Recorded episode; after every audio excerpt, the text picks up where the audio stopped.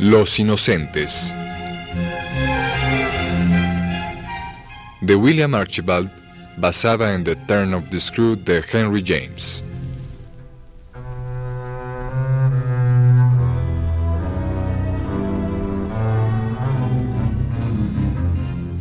Versión al español de Manuel Núñez Nava.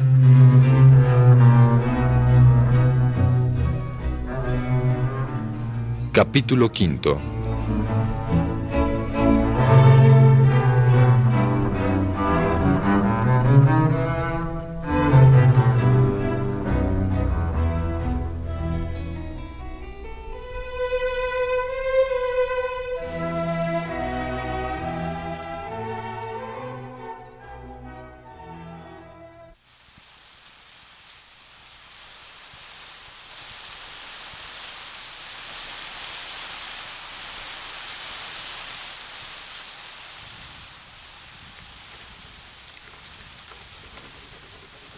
¿Por qué hace así?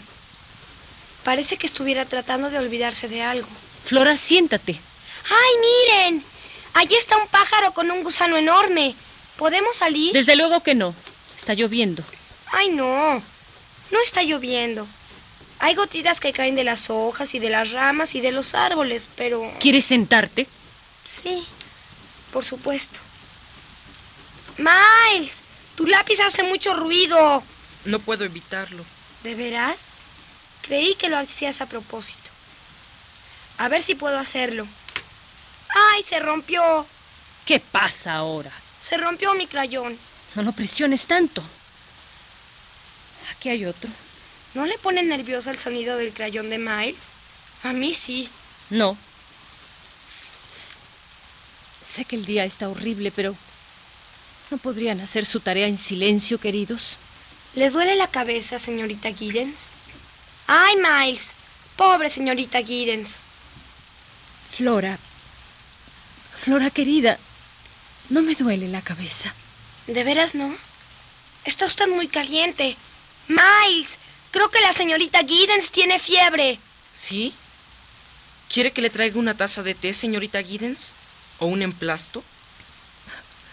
¿Un emplasto? ¿Para qué? No estoy enferma, pequeños. Es la lluvia y el no poder salir al jardín. Y esto que me cansa los ojos. Entonces, ¿para qué borda si no le gusta? Es mi deber del día, como sus ejercicios de gramática y geografía. Aunque parece que no terminaremos nunca si seguimos hablando a cada rato. Es la lluvia. Lo sé porque siempre que me levanto y veo que no hay sol me pasa lo mismo.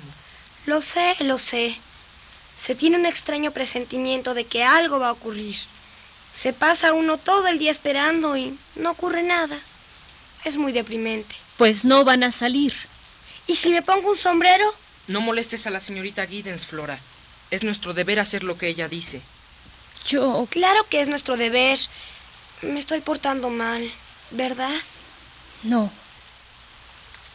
Soy yo la que no se está portando bien. Qué institutriz tan gruñona soy. No, usted no es gruñona. ¿Verdad que no, Miles? Por supuesto que no. Aunque no me sorprendería si estuviera... Ni yo. Con todo tan horrible. ¿Horrible? Pues sí. La lluvia, el ruido del lápiz y todas mis travesuras. Ni siquiera he intentado portarme bien. No. ¿Por qué habrías de hacerlo? Si el día está triste, no hay razón para que nosotros también estemos tristes. ¿No quieren jugar? ¿Jugar? Sí, ¿por qué no? Ya trabajamos bastante, ¿no es así? Bueno, pues entonces ustedes escogen el juego. ¡Al escondite! ¡No! Lo siento. Usted dijo que podíamos escoger el juego. Sí. Lo dije. Y pueden escogerlo. Pero no nos escondamos. La señora Gross ha limpiado toda la mañana y, y, no estaría bien que ensuciáramos de nuevo, ¿verdad? Y además, ¿de qué sirve jugar al escondite si no podemos mover las camas y escondernos en el armario? Entonces, escoja usted el juego. Yo lo escogeré. ¿Ves, querida? Miles tiene una idea. Juguemos a los disfraces. ¡Qué hermoso juego! Recuerdo cuando jugaba a los disfraces con mis hermanos y hermanas en días lluviosos. ¿Por qué no lo pensamos antes? Es mucho más divertido que... Bueno, que cualquier otra cosa. Nos disfrazábamos de...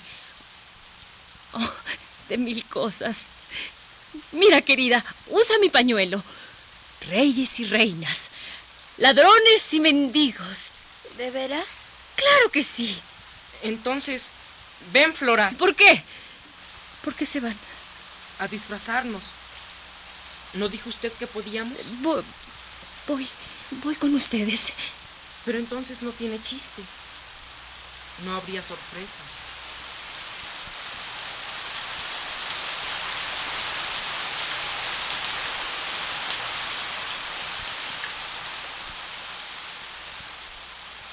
Señorita, Dejé que se fueran, señora Gross. Dejé que se fueran. ¿a dónde, señorita? Arriba. Dejé que se fueran. Toda la mañana los retuve a mi lado y ahora los he dejado ir. ¿Puede usted calmarlos? ¿Cómo? ¿Qué razón podría darles? Veo a un hombre en la ventana. Le pregunto a usted quién es y usted me dice quién era. Que ese hombre está muerto. Anoche tampoco pude dormir. Algo como una espantosa pesadilla se apoderó de mí. Sí, es una pesadilla, me decía a mí misma. Va a pasar. Tiene que pasar. Las cosas que le habría preguntado a usted si hubiera podido. Yo no podía ir a su cuarto, a pesar de que los niños ya estaban en la cama. Ni siquiera podía pensar. Pero ahora ya no es de noche. Ahora lo sé. Un hombre, algo que fue un hombre, me miraba desde su tumba. Debo... ¿Debo llamarlos ahora? ¿Qué debo decirles? Señorita, No puedo ir tras ellos. Hice llorar a Flora porque no la dejé jugar al escondite, porque no pude soportar la idea de que se escondieran.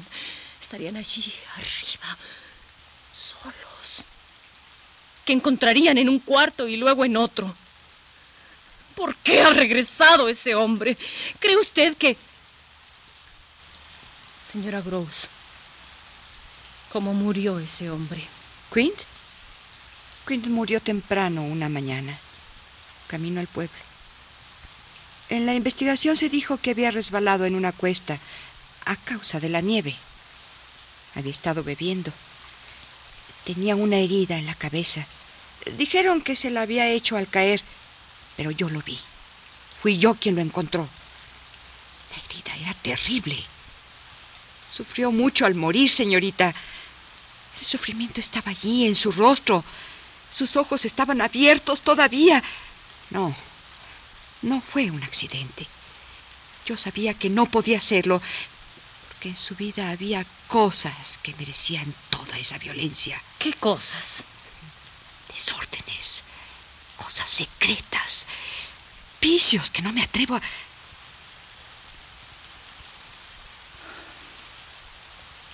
Ellos nunca me han hablado del tiempo que pasaron con él. Nunca mencionan su nombre. No les pregunte, señorita, no les pregunte. ¿Estaban juntos a menudo Quint y Miles? No era él.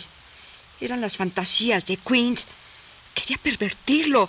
Quint tenía demasiada libertad. ¿Demasiada libertad con él?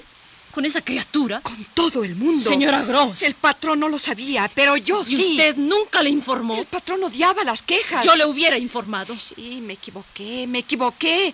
Pero tenía miedo. ¿Miedo? ¿Miedo de qué? De Quint.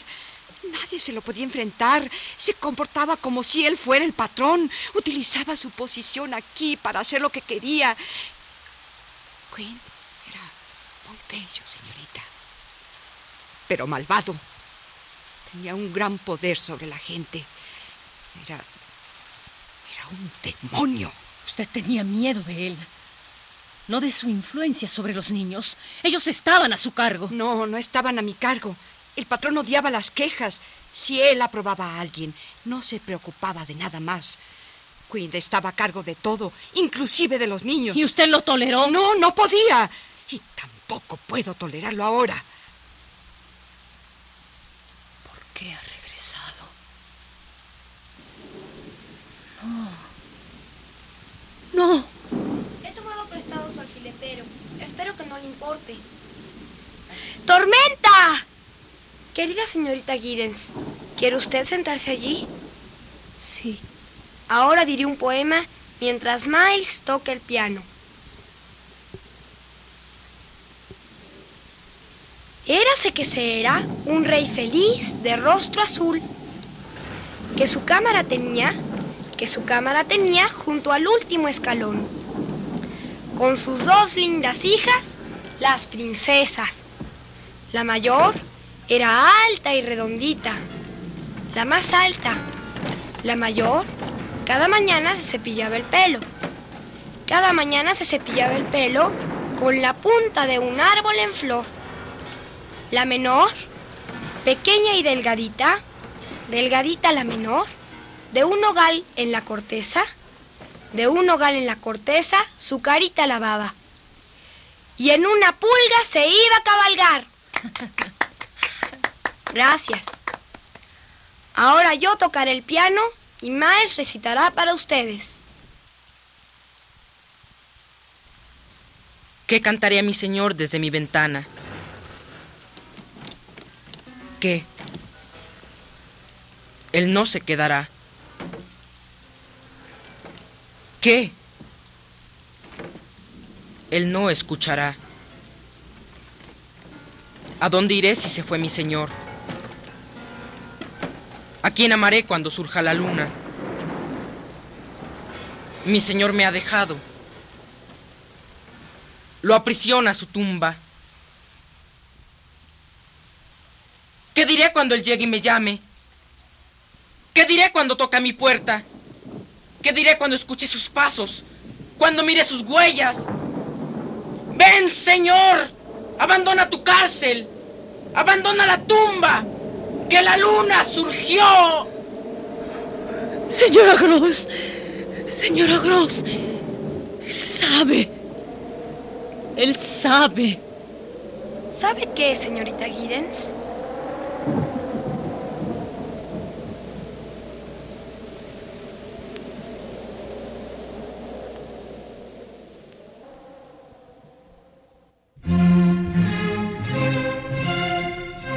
Los Inocentes.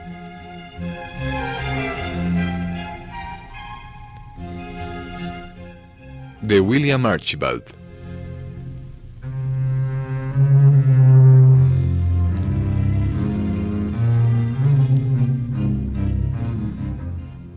Actuaron en este capítulo, por orden de aparición, como Flora, Claudia Lavista, como señorita Giddens, Marta Aura, como Miles, Simón Guevara y como la señora Gross, Magda Vizcaíno.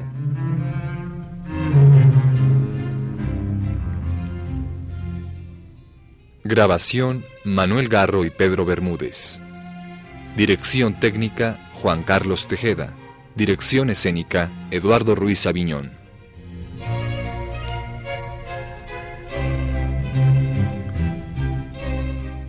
Producción Radio UNAM.